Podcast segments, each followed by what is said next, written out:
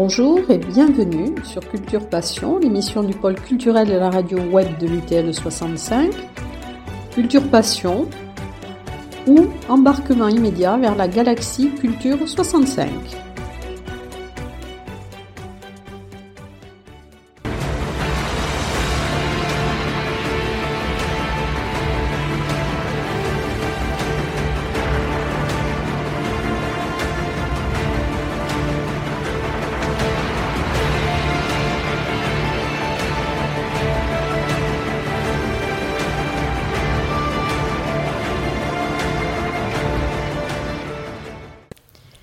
L'invité de Culture Passion aujourd'hui est un chasseur d'images, un chasseur d'orage. Il est aussi addict aux aurores boréales. Alors il expose actuellement euh, à la galerie 411. Euh, c'est une magnifique exposition d'ailleurs que je conseille d'aller voir. Alors bonjour Yannick Logodec. Bonjour.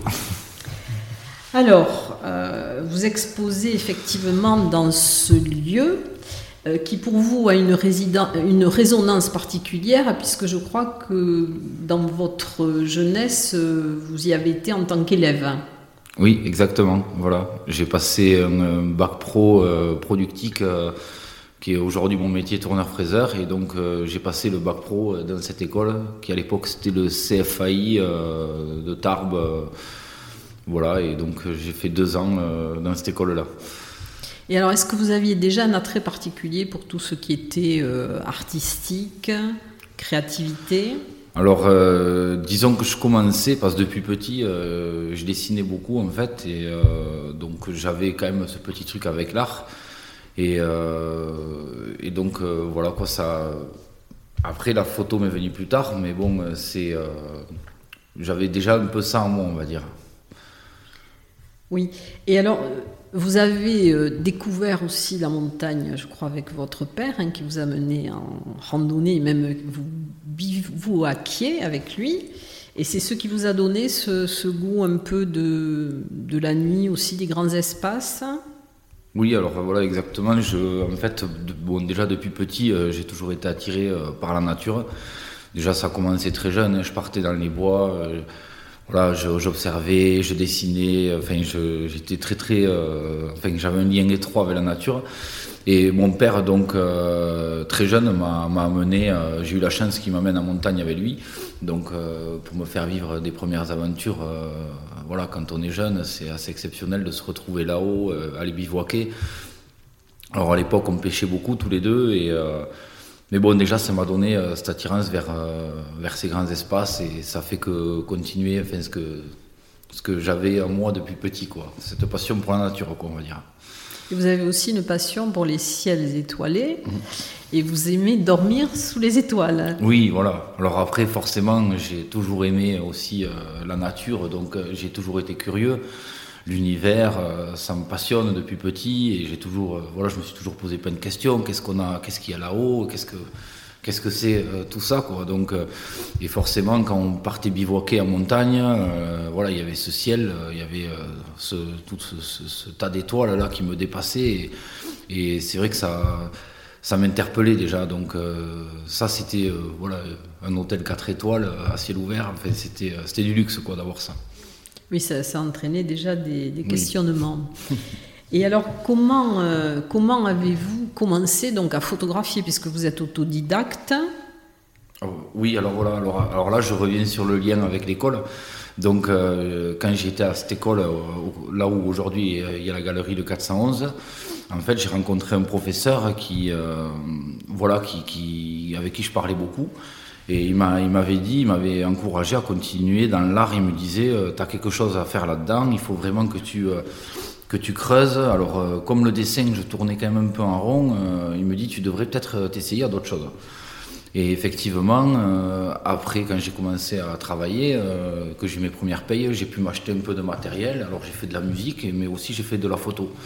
Et là, par contre, très vite, j'ai vu qu'avec la photographie, on pouvait mais on pouvait capter des choses euh, invisibles à l'œil nu dans le ciel, et ça, ça m'a complètement euh, bouleversé. Ça m'a, voilà, je me suis dit, c'est quand même magique qu'avec un appareil photo, on puisse euh, aller révéler des choses qui sont à des millions d'années-lumière Et donc j'ai trouvé ça fascinant et donc voilà, c'est venu euh, comme ça euh, et c'est grâce à mon professeur aussi qui m'a aussi euh, donné un peu cette étincelle quoi.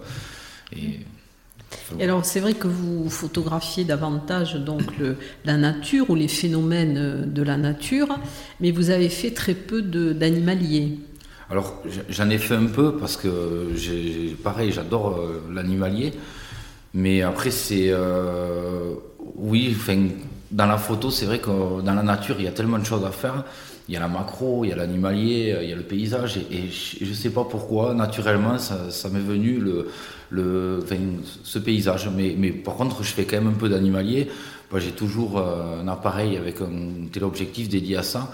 Mais bon, pour faire de la belle photo d'animalier, il faut quand même euh, faut observer les espèces, il faut, il faut prendre énormément de temps, il faut monter des affûts. Et, et c'est des choses euh, que j'ai pas trop le temps de faire. J'aimerais parce que c'est très Comme de vrais chasseurs. Voilà, comme de vrais chasseurs.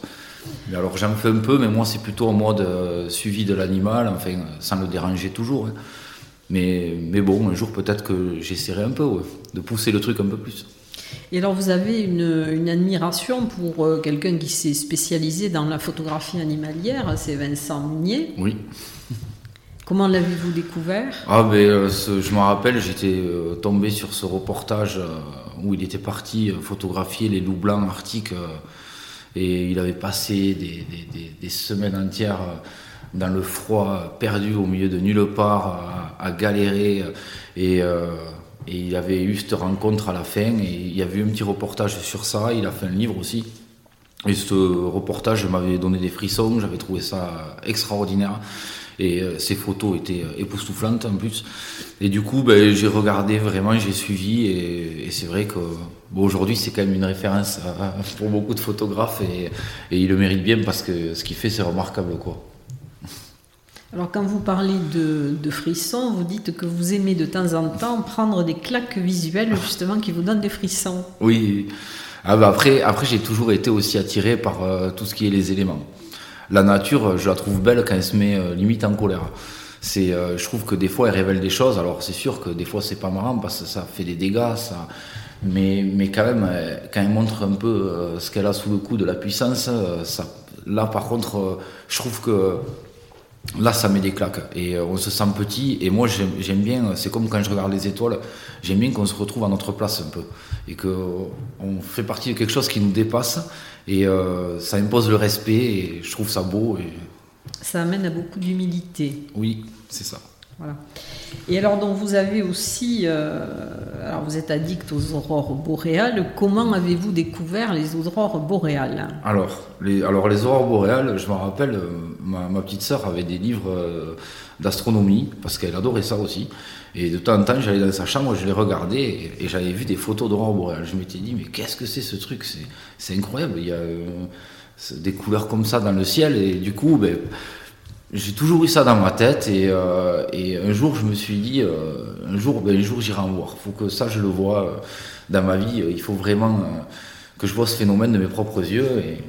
Et, donc je, me suis mis à faire de la photo de nuit dans les Pyrénées. Et, alors l'idée, c'était de vraiment être en capacité de, maîtriser la, technique pour un jour partir à l'aventure là-haut et, euh, aller à la rencontre de ce phénomène. Donc. Et alors, au, niveau technique, alors moi en photo, je suis, euh, je prends l'appareil qui a tous les réglages, mais j'ai vu que vous disiez que avant vous utilisiez des réflexes et maintenant des hybrides. Alors, que sont, quelle est la différence entre un réflexe et un hybride? Alors, euh, on va dire que euh, c'est un peu une évolution. Alors ça existait avant, mais les hybrides, ils ont été, euh, les fabricants ont vraiment poussé la, construction du boîtier. Et en fait, on retrouve aujourd'hui toute la, technologie du réflexe dans un appareil beaucoup plus compact, avec euh, qui fait rentrer beaucoup plus de lumière, et donc forcément beaucoup plus léger, beaucoup plus et euh, en fait, c'est, on va dire, c'est une évolution de, tout ce qu'on appelait le réflexe, qui d'ailleurs un jour va tendre à ne plus exister puisque ça sera remplacé par des hybrides. Et euh, après, niveau différence, en gros, euh, on a quand même les mêmes choses, mais c'est beaucoup plus compact, beaucoup plus léger. C'est plus facile à transporter quand on part en voyage. Hein. Oui. et alors, vous avez la chance, je crois, d'être sponsorisé? Oui, alors j'ai un partenariat avec Canon. Canon France qui, euh, qui a repéré mon, euh, au cours d'un concours photo J'avais présenté une, une image d'une aurore boréale et elle avait fini dans les finalistes. Et donc euh, de là, euh, j'ai eu un contact avec Canon et euh, maintenant quand je pars faire des périples dans le nord ou même dans les Pyrénées, ben, ils me prêtent du matériel, dernier cri, pour pouvoir le tester sur le terrain. Et ça, c'est voilà, c'était un rêve et c'est un rêve qui s'est réalisé. Et alors vous dites que ce, enfin, ce genre de, de photos, de paysages, ça permet aussi peut-être d'aller au-delà du, au-delà du réel. Donc c'est quelque chose qui vous, qui peut-être est pour vous un peu mystique? Oui, alors, euh, alors, quand, alors en fait, quand on dit au-delà du réel, c'est au-delà de notre réel à nous. Parce qu'en fait. De ce que l'on voit. Voilà, de ce que l'on voit. Parce que toutes ces choses, elles existent. Mais nous, simples mortels, on n'a pas les capacités de, visuelles pour voir toutes ces choses. Et c'est vrai que c'est vrai que l'appareil photo, il a ce pouvoir magique et c'est là où c'est là où cette passion m'a vraiment plu, c'est que grâce à, cet appareil, on peut visualiser des choses. Alors je pense au, quand on fait des photos de nébuleuses dans l'espace, c'est des choses à l'œil nu, on est à 10 000 de se dire qu'il y a ça dans le ciel et l'appareil il révèle. Les aurores c'est pareil, il révèle des couleurs et des enfin, c'est magique quoi de, de, pouvoir. Euh, c'est comme si on avait un super pouvoir d'un coup. Mais il faut, il faut alors effectivement être là au bon moment, à l'instant T. Oui, ça, ça c'est autre chose. Ça, c'est là où. Euh, c'est la difficulté en fait. C'est qu'en fait, euh, il faut, euh, voilà, c'est quand même dur parce que je, pense notamment aux aurores. C'est quand on part là-haut, c'est pas un petit voyage et du coup, on est tributaire de beaucoup de choses le soleil, euh, les éruptions solaires, on est tributaire de la météo. Et puis quand on y va, c'est en hiver, donc en général, la météo là-bas, ça donne quoi. Donc euh, en fait, il faut quand même avoir un peu de la chance, mais bon, il faut la provoquer aussi. il, y a des, il y a des soirées là-bas, on a fait 200 km pour espérer voir une aurore dans une petite éclaircie en suivant les radars. Enfin, c'est là où c'est un peu de la chasse aussi. Quoi. Et euh, oui, il faut. il faut de la patience. Il faut, il faut vraiment de la patience. C'est des nuits entières à attendre, et des fois il se passe rien, et, et on est à des températures comme moins 40, donc c'est. Euh, voilà, il faut, avoir, faut être en forme, il faut avoir de la patience. vous êtes allé aussi en Laponie Oui. Donc oui, voilà, la, la, Laponie, c'est ce qui regroupe en gros tous les pays scandinaves, en haut la Suède, la Finlande, un peu de la Russie et la Norvège. Et en fait, j'ai eu la chance de pouvoir évoluer sur ces quatre, euh, ces quatre endroits et et donc oui, la Laponie, euh, c'est le pays des aurores boréales, forcément. Donc euh, tout s'est passé là-bas. Et alors, le, votre dernière exposition, enfin, une chronique d'un chasseur d'images, donc c'est Valhalla Rising. Alors, pourquoi ce nom-là? Ben, Parce que, bon, j'ai toujours, au-delà d'aimer la photo, j'aime les films de science-fiction. Je suis, euh, depuis gamin, j'adore ça. Et j'aime bien l'univers viking, l'univers du Nord. Et c'est vrai que là-bas, ils parlent du Valhalla, c'est le c'est voilà, c'est le, quand les, les, guerriers meurent les guerriers silencieux, les guerriers silencieux. Voilà, ou quand ils meurent au combat, ils, sont emmenés à aller au Valhalla, c'est le, paradis un peu. Euh. et donc j'ai trouvé euh, sympa de, de dire, euh, d'appeler ça le Valhalla s'élève.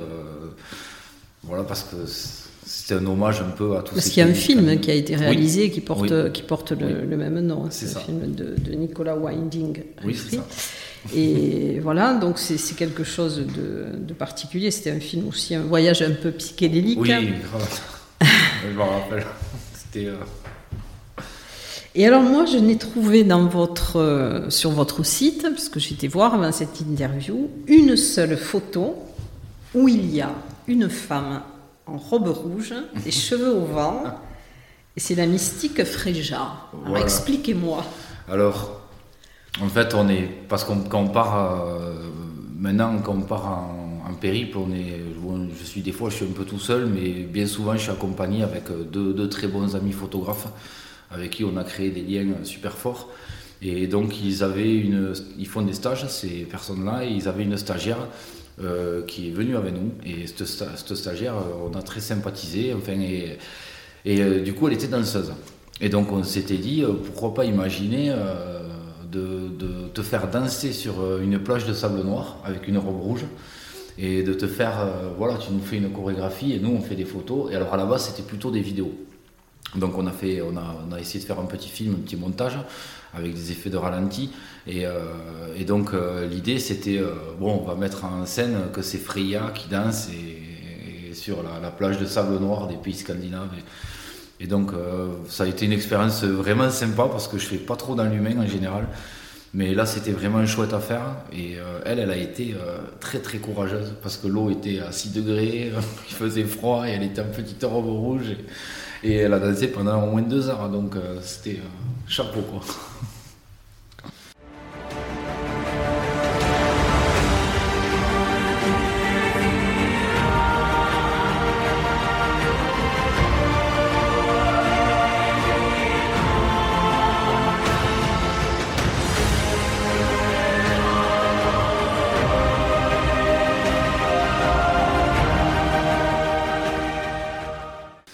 Vous avez aussi euh, accompagné vos photos de, textes qui sont, euh, qui sont très beaux.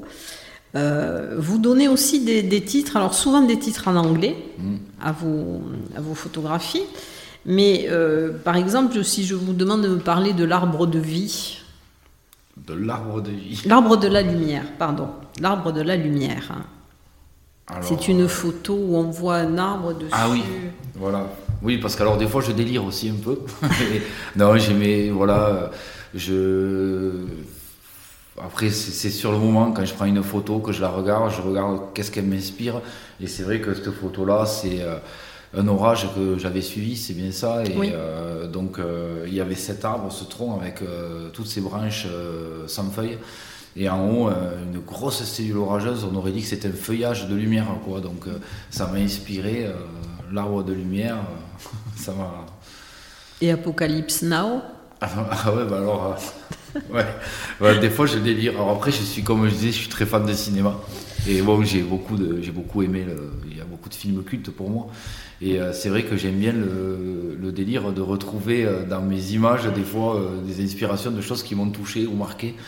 Et c'est sûr que c'était avec les orages c'est des soirées où euh, bon, l'adrénaline elle est, euh, elle est au paroxysme parce que ça, ça, tape dans tous les sens, on prend des photos, il y a quand même, on a les frissons, on a le vent, on a et ce soir-là c'était l'apocalypse Donc euh, j'ai dit allez, on, va s'inspirer de. Oui, vous dites d'ailleurs que la nature a un pouvoir surnaturel et envoûtant. Mmh, oui, ça c'est sûr. Alors après, donc vous avez aussi fait des expositions. Alors vous avez, vous êtes lauréat de beaucoup de festivals de, photographie. Vous avez eu des prix d'ailleurs aussi. Oui. Et puis vous avez aussi participé récemment euh, aux expositions de, l'association PLR. Oui, aussi, ouais. Avec d'autres, euh, d'autres photographes. Alors, vous avez réalisé des vidéos aussi. La question que je me posais par rapport aux vidéos, comment faites-vous pour prendre justement les images que vous avez en vidéo? Parce que quand on survole des volcans, quand, comment faites-vous? Alors euh, pour ça, j'utilise, euh, j'utilise un drone. Alors il y a quelques temps, euh, j'ai investi dans un petit drone. Et donc c'est un drone qui a une caméra remarquable parce qu'elle offre une qualité de, de, vue super, super propre. Et en plus, euh, au-delà de ça, il y a une caméra pour faire des photographies. Et euh, les photographies sont vraiment bien. Et alors, euh, je me suis essayé avec ça. Et là, j'ai trouvé qu'on avait un autre regard sur le monde. Et, alors là, ça devient encore plus fabuleux parce que là, on voit la Terre comme on la voit jamais. Donc, ça, a été, ça a été un autre outil dans, mes outils pour pouvoir vraiment exploiter mon art. Et, et du coup, ça m'a amené à me mettre à la vidéo. Et comme euh, je vous l'ai dit au début, j'étais un peu musicien aussi à mes heures. Donc là, ça regroupe encore plus de choses qui font ce que je suis. L'image, la, musique, la nature. On dirait que tout ça se mélange. Et, donc les prises de vue aériennes en drone, euh, c'est sûr que pour faire des films, ça donne des effets fantastiques. Quoi. Là, je pense dernièrement, euh, quand j'ai pu voir l'éruption du volcan en Islande, ben, nous, on la voit, on fait des photos, on est quand même à distance. Mais avec le drone, euh, on est au cœur de l'éruption. Euh, c'est fantastique de pouvoir faire ça, de pouvoir s'approcher si près, de voir la lave exploser, euh, passer au-dessus du drone. Enfin, c'est bon. Après, on prend des C'est moins. Oui, quand même. Hein. Mais, c'est quand même fantastique. On ramène des images incroyables, quoi. Vous prenez des risques, c'est-à-dire c'est le. Avec le drone. Avec le drone, oui. Bon, après, on s'approche un peu quand même aussi parce qu'on ne peut pas non plus envoyer le drone trop loin. Mais, mais quand même, le drone évite, nous en tant qu'humains, de prendre une prise de risque qui pourrait être oui, oui de toute manière, vous ne pourriez pas vous approcher. Oui, on ne pourrait pas, je pense. il faudrait des chaussures et des équipements spéciaux et encore. voilà. Et alors maintenant, quel est votre projet? Alors là, euh, disons que j'en ai eu pas mal dernièrement. Et puis dernièrement, il y a eu euh, cette éruption en Islande. Donc c'était pas prévu, il n'était pas prévu que je parte. Et au mais je m'étais quand même gardé quelques jours de congé euh, de côté au cas où il se passe un truc en Europe. et donc quand l'éruption, quand l'Islande, il y a eu cette, éruption, là de suite je suis parti. Donc ça a été de l'imprévu total. et effectivement, ça a été une semaine vraiment vraiment, on va dire, chaude dans le sens où euh, on n'a pas arrêté. Quoi. Ça a été, euh, ça a été neuf jours euh, du soir au matin. donc je suis rentré un peu rétamé.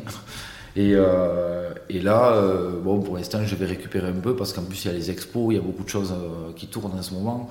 Il y a quelques concours aussi où je vais avoir des prix et je vais être amené à, à y aller. Mais je pense que j'aimerais en février, si c'est possible, février-mars, essayer de refaire une petite virée en Norvège pour euh, toujours pareil voir les aurores. Parce qu'au-delà du plaisir de les photographier, je suis devenu addict à ce phénomène. C'est tellement envoûtant que j'ai besoin d'aller les retrouver. Et après, à long terme, euh, voilà, on avait plusieurs projets avec euh, mes amis photographes, dont chasser les tornades aux États-Unis. bon, c'est un projet un peu plus complexe, mais on y arrivera, je pense. Après, il y avait aussi, malheureusement, en Russie, je rêvais d'aller au lac Baïkal pour immortaliser les joies de l'hiver, on va dire. Mais bon, c'est pas trop le moment. Et, euh, et après, j'aimerais bien aussi un jour aller plutôt dans l'hémisphère sud pour photographier euh, la voie lactée euh, de l'hémisphère sud, parce qu'elle est différente que celle de notre hémisphère. Voilà. Oui, c'est, ce sont de beaux, de beaux projets. Alors pourquoi n'avez-vous jamais, par exemple, été attiré par l'Asie ou par parce que c'est vrai que c'est différent. Mais vous préférez le feu et la glace. Hein? Oui. Alors je sais pas pourquoi. Euh, de, de, c'est une attirance vers le nord. Il y a un truc avec le nord. Je ne me l'explique pas. C'est, je me sens tellement bien quand je suis là-bas. Euh, parce qu'au-delà de la photo, il y a, quand j'arrive là-bas, j'ai l'impression que qu'on quitte ce monde de fou. Que je suis au pays imaginaire. Que que le temps s'arrête, que je respire, que je suis en paix, que j'ai pas de soucis vraiment, ça me coupe. Euh, et alors, euh, peut-être que c'est le, froid, le calme, les immensités qui Il n'y a plus de silence, peut-être Le silence, euh, je ne sais pas. Et c'est vrai que j'ai cette attirance, c'est incroyable parce que c'est un besoin. Si j'y vais pas pendant un an, un an et demi, ça me manque et j'en suis pas bien. Quoi. alors après, je suis de nature curieuse, donc j'aimerais voir tout. Si je pouvais. Maintenant, est-ce que je vais en avoir assez avec une vie pour aller voir le monde entier Je ne sais pas. Et alors pourquoi ne pas passer du statut d'amateur à un professionnel? Alors euh, je, je, suis passé euh, professionnel en tant qu'artiste-auteur, mais vraiment dans un souci, euh, si pour des expositions, quand je vends des tirages, pour être dans les règles. Mais après, j'y réfléchis, mais, mais j'ai peur. Ce qui me fait peur, c'est de, de, qu'en passant professionnel, je vais retomber dans des choses. dans les portraits, dans le les portrait, choses comme ça. le mariage, et, et ça j'ai peur que de me mettre là-dedans, ça me, arrive à me, pas me dégoûter, mais me lasser de, cette passion qui me donne tellement d'émotions. Euh. donc euh, pour l'instant, et c'est vrai que j'ai un travail à côté, quand même un bon travail qui me permet de vivre euh, quelques rêves aussi. Donc les questions, j'aimerais un jour être vraiment reconnu dans la photographie de nature pour pouvoir vraiment commencer à voir les choses autrement. Mais bon, c'est le chemin est long et Et c'est pas évident.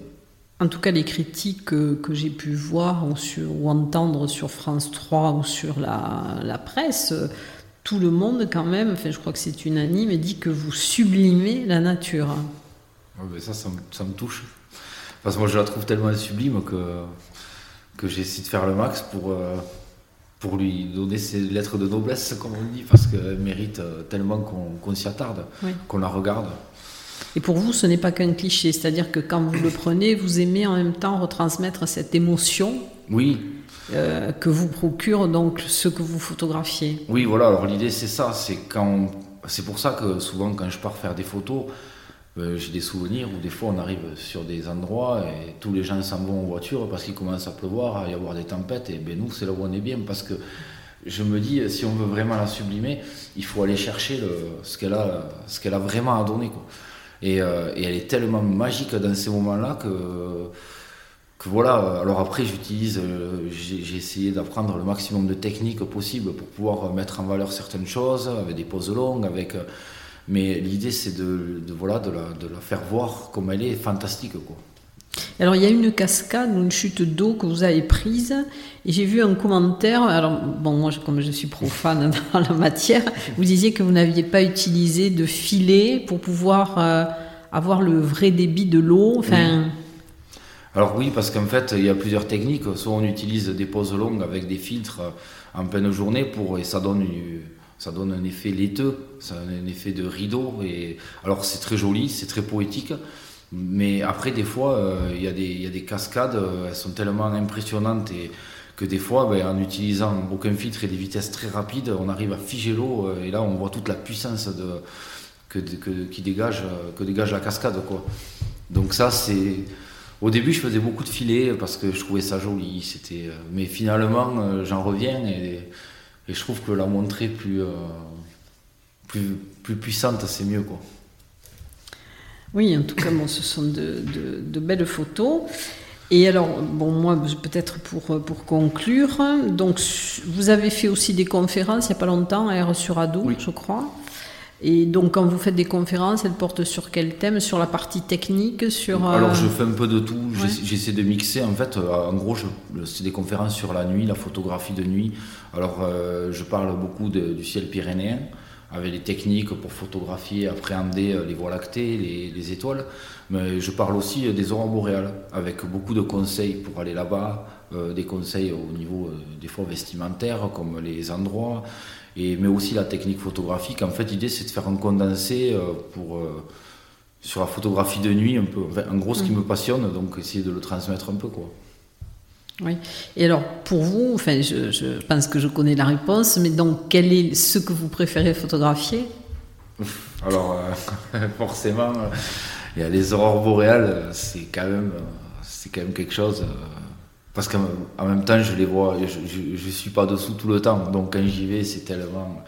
Et puis, j'ai passé des, moments aussi, de trois semaines, à pas en voir, à espérer là-bas, à galérer que quand on en voit une, c'est, euh, il y a l'émotion qui va avec aussi. Après, c'est sûr, j'adore le ciel étoilé aussi, parce que, mais ça, c'est plus accessible pour moi. Il me suffit d'aller à la montagne et je peux, je peux voir des choses fantastiques. Les orages, il y en a régulièrement. Donc, euh, les aurores, c'est vraiment mystique pour moi. Et puis, il y a, y a un truc fantastique dedans. Je sais pas comment expliquer. Bon, et en plus, maintenant, j'ai vu un volcan, donc ça aussi, ça rentre un peu dans, mon, dans mes coups de cœur à photographier. Parce que, et alors une aurore boréale, ça dure combien de temps le, phénomène euh euh, Alors euh, moi j'ai vu de tout. Ça peut durer 10 secondes, comme ça peut durer 4 heures, toute la nuit. J'ai vu des aurores à 7 heures, il y avait déjà des traces vertes dans le ciel. Et jusqu'à 5 heures du matin, ça venait, ça partait, mais des, avec des tourbillons, avec des, c'était de la folie. Et il y a eu des soirées où j'ai passé des heures et des heures à attendre à moins 40 et d'un coup, ben, 10 minutes, bam, il y a une aurore qui se met, elle commence à danser, fouf, fini. Donc c'est ça qui est magique aussi, c'est qu'on peut, c'est tellement aléatoire. Et comment on explique le phénomène alors? Et alors en fait c'est le soleil, c'est lié au soleil, c'est euh, euh, les éruptions solaires avec les vents solaires qui viennent sur la planète et, et comme la planète a un bouclier magnétique qui nous protège de, de tout ça, en fait, euh, toutes les particules sont renvoyées dans l'espace, mais il y a quand même des petites particules qui arrivent à passer au niveau des pôles. Et en fait, quand elles rentrent dans l'atmosphère, euh, elle, s'enflamme au contact des, gaz qu'il y a sur notre atmosphère et en fait ça donne ces couleurs qui dansent. Et, Oui, avec ces bleus, ces verts, ces jaunes. Ah c'est un spectacle à voir. Parce qu'après, euh, la photo c'est une chose, mais alors euh, la voir en vrai c'est vivant. Quoi. Et vos photos d'ailleurs, il y a beaucoup de bleus à part bon, les volcans ou bon, des ciels euh, orageux où il y a un peu plus de, rouge, un peu plus de. Mais c'est vrai qu'il y a une dominante bleue dans, toutes vos, euh, dans toutes vos photos. Oui, j'aime beaucoup les couleurs froides. C'est, c'est, je trouve que les couleurs froides vont bien à ces pays. c'est... Oui, c'est sûr. En tout cas, dans votre, votre exposition qui est très belle, peut être vue jusqu'au 1er octobre, donc au, à ça de 411. Et puis, bon, ben, ce que vous ferez d'autres expositions, on les relaiera aussi sur le. En tout cas, merci pour ce temps accordé. Ah, Euh, Yannick. Logodec, et puis bon, ben, à très bientôt, peut-être pour de nouvelles expositions.